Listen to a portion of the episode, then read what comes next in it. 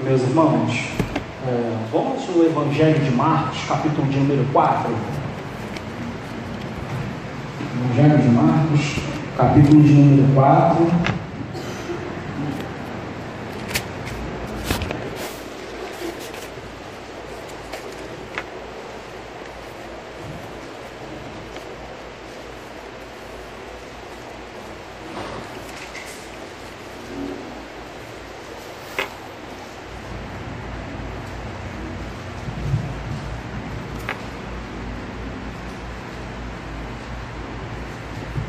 Evangelho de Marcos, capítulo de número 4, versículos do 14 até o 20, que diz assim: Todos acharam? Amém. O semeador semeia a palavra. São estes os da beira do caminho, onde a palavra é semeada. E enquanto a ouvem, logo vem Satanás e tira a palavra semeada neles. Semelhantemente, são estes semeados em solo rochoso, os quais, ouvindo a palavra, logo recebem com alegria, mas eles não têm raiz em si mesmos, sendo antes de pouca duração, e em lhes chegando a angústia ou a perseguição por causa da palavra, logo se escandalizam. Os outros, os, semea, os, os semeados entre os espinhos, são os que ouvem a palavra, mas os cuidados do mundo, a fascinação da riqueza e as demais ambições, concorrendo, sufocam a palavra, ficando ela infrutífera. Os que foram semeados em boa terra são aqueles que ouvem a palavra e a recebem, frutificando a 30, a 60 e a 100 por um. Eu vou pedir que o nosso irmão Jaime ore, por gentileza. Te louvamos, Deus, na beleza da tua santidade. E foi lida aí, Senhor, uma porção da tua palavra. Agora ajuda o teu servo na explicação. E que o nosso coração e a nossa mente esteja atento para receber o que o Senhor tem para falar para cada um de nós. E da mesma forma que nós entramos aqui, não saiamos. Nós vamos sair daqui saindo cheio do teu Santo Espírito. E que o povo veja o brilho do teu Santo Espírito na nossa vida. Por isso eu entrego tudo nas tuas mãos, em nome de Jesus. Amém. Amém.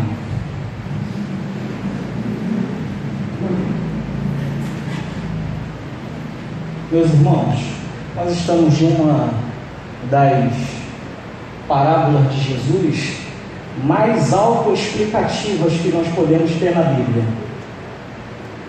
Durante todo o ministério de Jesus é inegável que a coisa da qual ele mais se ocupou foi de ensinar. E ele, todo lugar onde ele passava, Jesus ele ensinava a respeito do reino de Deus. O início de sua pregação foi com uma mensagem bastante simples, aqui mesmo no Evangelho de Marcos, onde ele dizia: É chegado a vós o reino de Deus, arrependei-vos e crede no Evangelho. E ele percorria todas as aldeias, todas as cidades circunvizinhas e ensinava a palavra. Sábado após sábado, entrava na sinagoga e demonstrava-lhes pela palavra ser ele, o Cristo. E não somente aos outros ele ensinou, mas também aqueles a quem ele chamou de discípulo e aqueles mais próximos ainda, aos quais depois de uma Noite de oração, ele escolhe e põe-lhes a mão e os denomina como apóstolos, preparando aqueles homens para que pudessem lançar as bases da igreja. Então, o ensino de Jesus, o ministério de, de mestre, de ensino de Jesus, ele foi ocupado por mais de 80% da vida dele. Foi basicamente ensinar a respeito do reino de Deus. E por diversas vezes, o que Jesus mais fez na área do ensino foi ensinar através de parábolas. E aqui nós estamos diante de uma parábola. Uma parábola que já está ali na sua segunda parte, que é onde eu li, que é onde Jesus ele vai para poder explicar o sentido daquela parábola. Se você começa a ler o Evangelho de Marcos, você vai ver Jesus ali ensinando várias vezes. No início do capítulo 4, Jesus, ele, apertado pela multidão, ele pega um barco e se, se retira um pouco da praia, e de lá ele começa a ensinar aquele povo. E então, ele, logo nos primeiros, nos primeiros versículos do capítulo de número 4, eles, Jesus ele apresenta os quatro tipos de solo onde a palavra, a semente, ela cai e o resultado que cada tipo de solo produz. A partir do versículo de número 3, então eu vou ler com vocês. E diz assim: E ouvi, ouvi, eis que saiu o semeador a semear. E ao semear, uma parte caiu à beira do caminho e vieram as aves e a comeram. Então, o primeiro terreno que ele vai falar é a beira do caminho, muito provavelmente onde o semeador passava e ele ia jogando a semente e ela ia caindo à beira do caminho.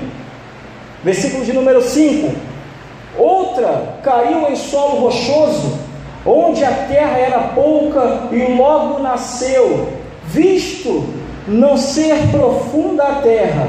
Saindo, porém, o sol a queimou, porque não tinha raiz e secou. Então, o segundo terreno que ele fala é o terreno rochoso. Versículo de número 7. Outra parte caiu entre os espinhos, e os espinhos cresceram e sufocaram, e não deu fruto. Então, o terceiro terreno é o terreno entre os espinhos, versículos de número 8 e 9. Outro, outra, enfim, caiu em boa terra e deu fruto que vingou e cresceu, produzindo a 30, a 60 e a 100 por um. Então ele mostra esses quatro terrenos que você bem conhece. O terreno que é a beira do caminho, rochoso, entre os espinhos e a boa terra. Evidentemente que várias das parábolas de Jesus elas tinham alguma coisa a ver com a área agrícola, até porque o povo de sua época assim o era. Então ele sempre, as suas parábolas, como a parábola do joio, a parábola do trigo, a parábola do Senhor que distribuiu seus talentos, ela vai ter sempre alguma coisa a ver com a agricultura, muitas das vezes, e algumas poucas vezes com pesca. E então Jesus ele se utiliza daquilo que já era conhecido os elementos do povo de sua época para poder contar uma parábola e ensinar aquele povo questões acerca do reino de Deus. Na, no texto que eu li e você leu, você percebe que Jesus ele já entra na explicação, porque ele fora questionado pelos seus apóstolos, pelos seus discípulos, a respeito do que significaria aquelas palavras. E Jesus ele os censura, dizendo: Não entendeis a parábolas? Como compreendeis todas as outras parábolas?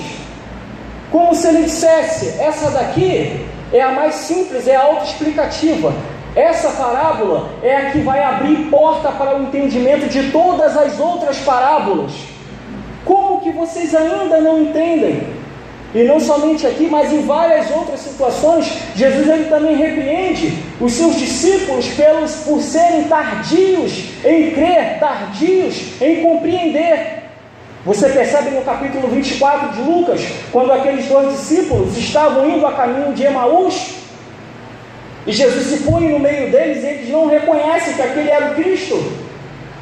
E Jesus pergunta para eles o que é que estava acontecendo, e um dos discípulos chamado Cleopas pergunta: Tu estás na cidade e não sabe das coisas que aconteceram nesses dias? E Jesus pergunta: Quais? E eles falam para Jesus.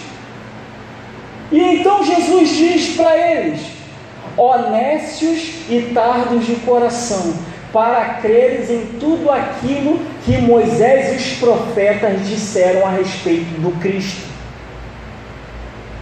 Então Jesus, ele fala a parábola para o povo, estando no barco, um pouco afastado da praia, e agora ele questionado pelos seus discípulos, ele os repreende por serem tardios em acreditar na mais simples das parábolas, que abriu o entendimento para todas as outras mais complexas, como por exemplo aquela seção de parábolas que há no capítulo 24 e 25 de Mateus. E então ele fala para eles, explica o que é que seria a semente, o que é que seria o semeador e o que é que seria cada um dos terrenos, beira do caminho, rochoso, entre os espinhos e boa terra. Quando o semeador ele saía a semear, ele com a sua bolsa meio que de lado, ele passava pelo terreno, metia-lhe a mão na bolsa e lançava a semente. E então elas iriam caindo no caminho. Então semeador só é todo aquele salvo, todo crente em Jesus que se propõe a ensinar e pregar a palavra de Deus. Os terrenos, obviamente, como você leu, é, é, muito claro, eu não, não tenho interesse nenhum de lhe ensinar nada novo, mas apenas lembrar daquilo que os senhores já sabem. E então os terrenos, que é o coração de cada pessoa, e agora a semente que cai no coração de cada pessoa, ela vai produzir resultados diferentes. O primeiro terreno que será mencionado é o terreno que é a semente que ela vai cair à beira do caminho. E ele vai dizer no versículo de número 15, 4,15: São estes à beira do caminho, onde a palavra é semeada e enquanto ouvem, logo vem Satanás e tira a palavra semeada neles. A pessoa ela ouviu a palavra de Deus, ela ouviu o ensinamento acerca do reino dos céus, e ela foi de repente num culto como este aqui, do qual estamos reunidos em nome e unicamente em nome do Senhor, e após a reunião, ela sai e ela encontra alguém na rua e diz: Ô oh, rapaz, vamos ali no bar tomar uma. E ele vai. E quando ele vai, lá tem todo tipo de conversa, menos a respeito de Jesus. E tudo aquilo que ele ouviu se perde. E ele fica como quem diz: O que, que eu ouvi mesmo? Ah, não lembro. Não lembro o que, que eu ouvi ainda há pouco.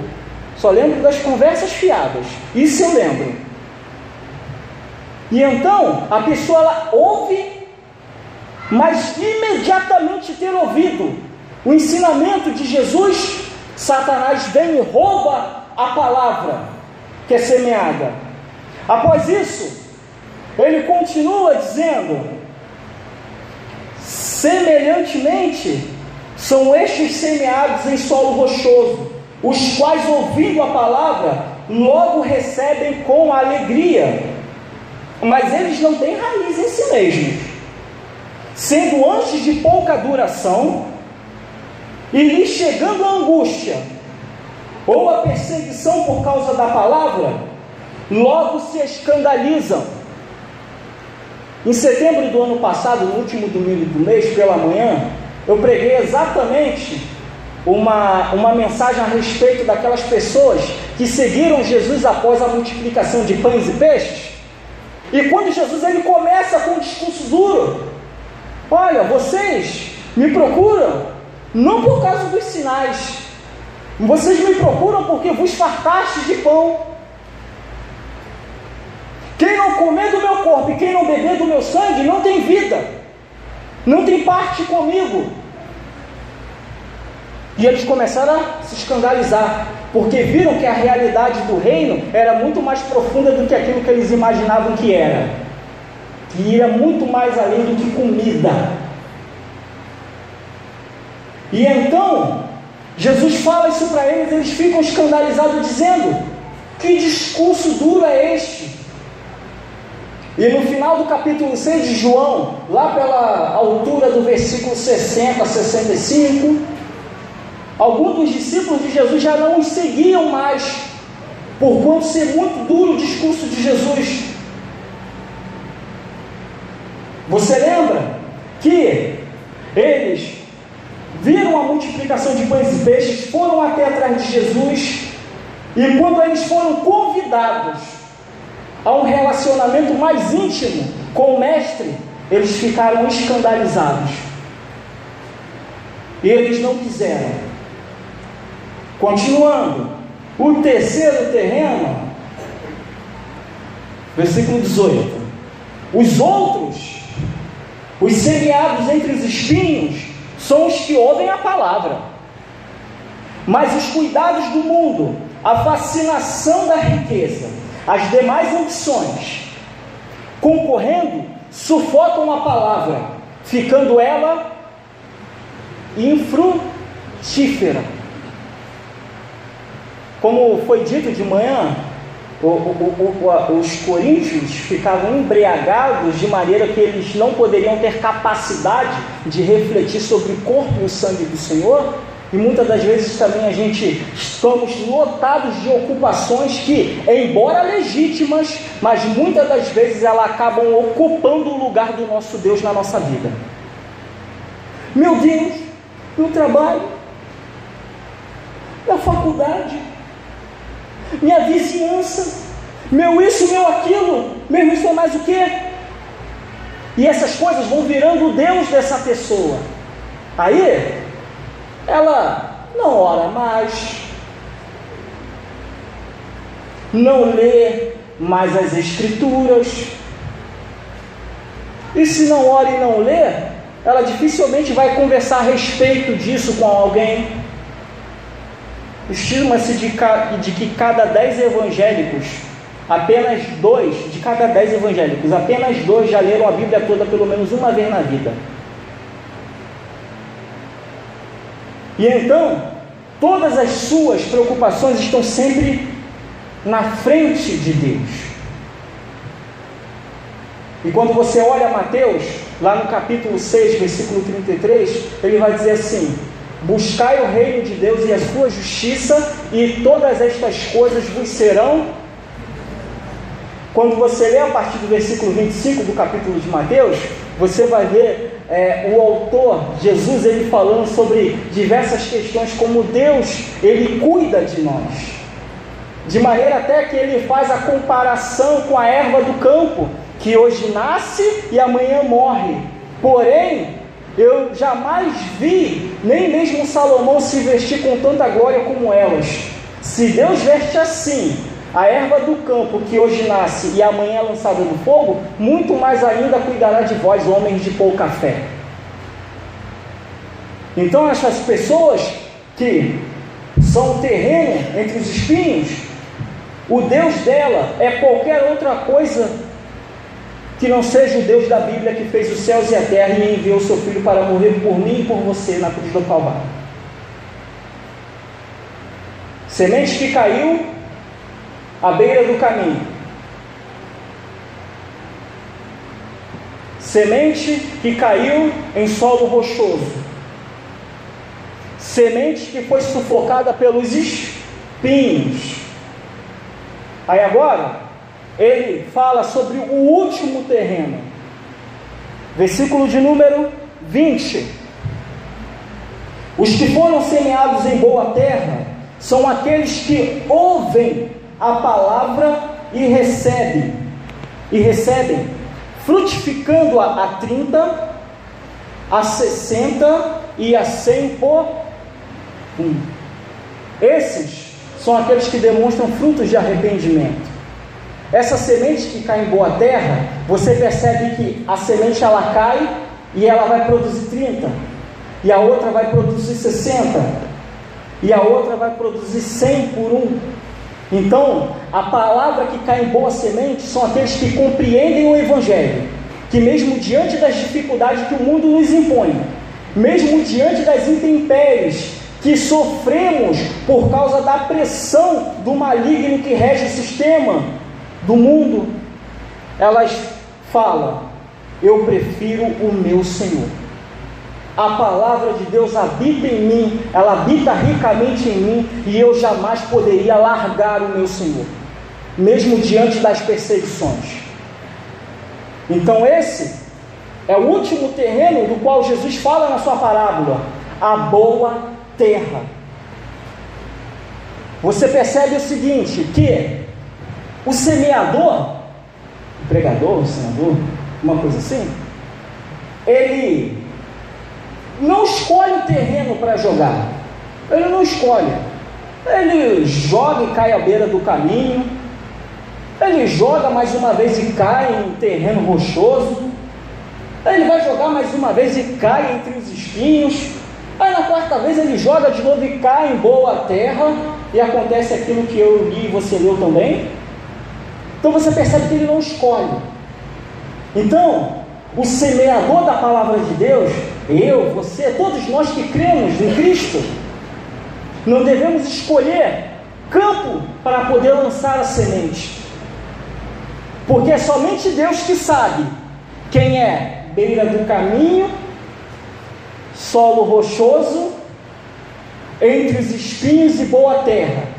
Cabe ao semeador lançar em todo tipo de terreno.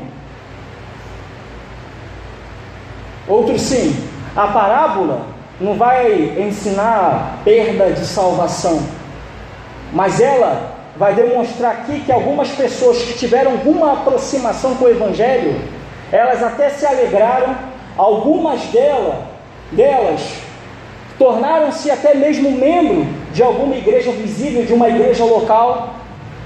Muitas delas foram simpáticas à mensagem do Evangelho, mas nunca de fato se converteram. Como alguém que dissesse: Ó, oh, Jesus é um sujeito legal, mas não serve para me seguir. Mas ele é legal, mas não vou segui-lo. E então, a parábola da semente, na verdade, ela é um retrato, não somente ali do contexto onde Jesus vivia, mas da igreja de hoje, de 2019. Quando eu li essa parábola essa semana, eu fiquei pensando, essa, é, esse texto aqui eu vou deixar para poder pregar à noite. E olhando eu falei assim, meu Deus, e para mim é como se fosse um espelho. Quando você leu essa parábola, querido irmão, o que é que passa na sua mente? Que tipo de terreno você pensa ser? Você acha que você é o quê? Você acha que você é beira do caminho? Que até ouve, acho interessante, mas é, tem conversa melhor por aí. Você é terreno rochoso que não cria raiz. É uma pessoa que com bastante facilidade o vento bate e sai levando embora. Ou você seria um terreno que há bastante espinhos, que sufocando a palavra ela fica infrutífera. O terreno entre os espinhos parece considerar que há coisas melhores a se buscar do que o reino de Deus. Busca demasiadas riquezas, ah, fascinação nas riquezas e as demais ambições, colocando tudo acima de Deus, que é quem nós devemos realmente buscar, em primeiro lugar. E o último terreno, a boa terra, em que o semeador jogou e a boa terra produziu frutos, foi relevante para o reino de Deus? Qual desses terrenos você acha que você é? Beira do caminho, solo rochoso, terreno com muitos espinhos ou uma boa terra. Você percebe que os três primeiros terrenos é como alguém que ah, há muito tempo está até mesmo no contexto de igreja, mas ele vive sempre na superficialidade. Ele não pergunta a si mesmo: será que sou salvo? O que é justificação? O que é regeneração? O que, que isso significa? Será que eu realmente pertenço ao Senhor? Ele não faz esse exercício de reflexão por causa da sua superficialidade. Aí ele pensa que cristianismo é somente ir, à igreja domingo após domingo e muitas das vezes somente à noite, sentar no banco, ouvir uma boa palavra, colocar dinheiro e só. Acha que se resume a isso, mas vai muito mais além, principalmente quando chega a segunda-feira.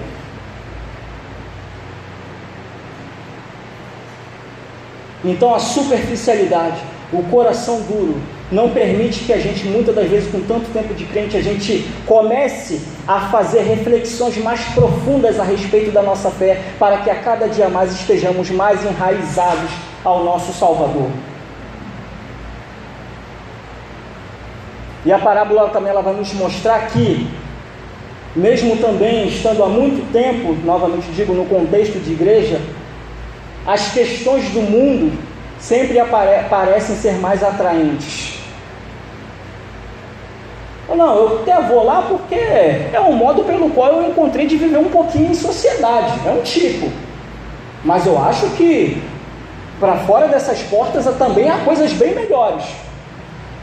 E como o terreno de espinhos sufoca a palavra, tornando ela infrutífera, e a mente dela é ocupada por tudo, menos por Deus. Um certo pregador americano chamado Paul Washer, ele diz o seguinte: Me diga o que ocupa sua mente e eu lhe direi quem é o seu Deus. A parábola do semeador é um espelho para nós. Será que eu sou beira do caminho? Será que eu sou terreno pedregoso? Será que o meu terreno é, há muitos espinhos, de maneira que a, a, a palavra, a semente, ela é sufocada? Ou será que eu sou boa terra, que produziu 30, 60 e a 100 por um? O que é que eu sou?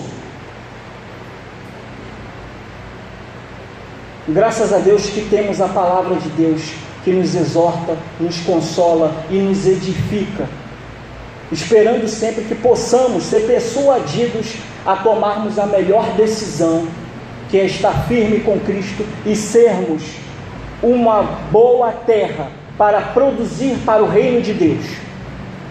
E se você vai produzir 30, 60 ou 100 por um, tudo bem, mas o importante é que pelo menos você seja uma boa terra, porque assim você já estará muito à frente da grande maioria que é hostil à mensagem do Evangelho. Então que possamos cada dia mais estar profundos e enraizados na palavra do nosso Senhor Jesus Cristo, para a glória de Deus Pai. Amém.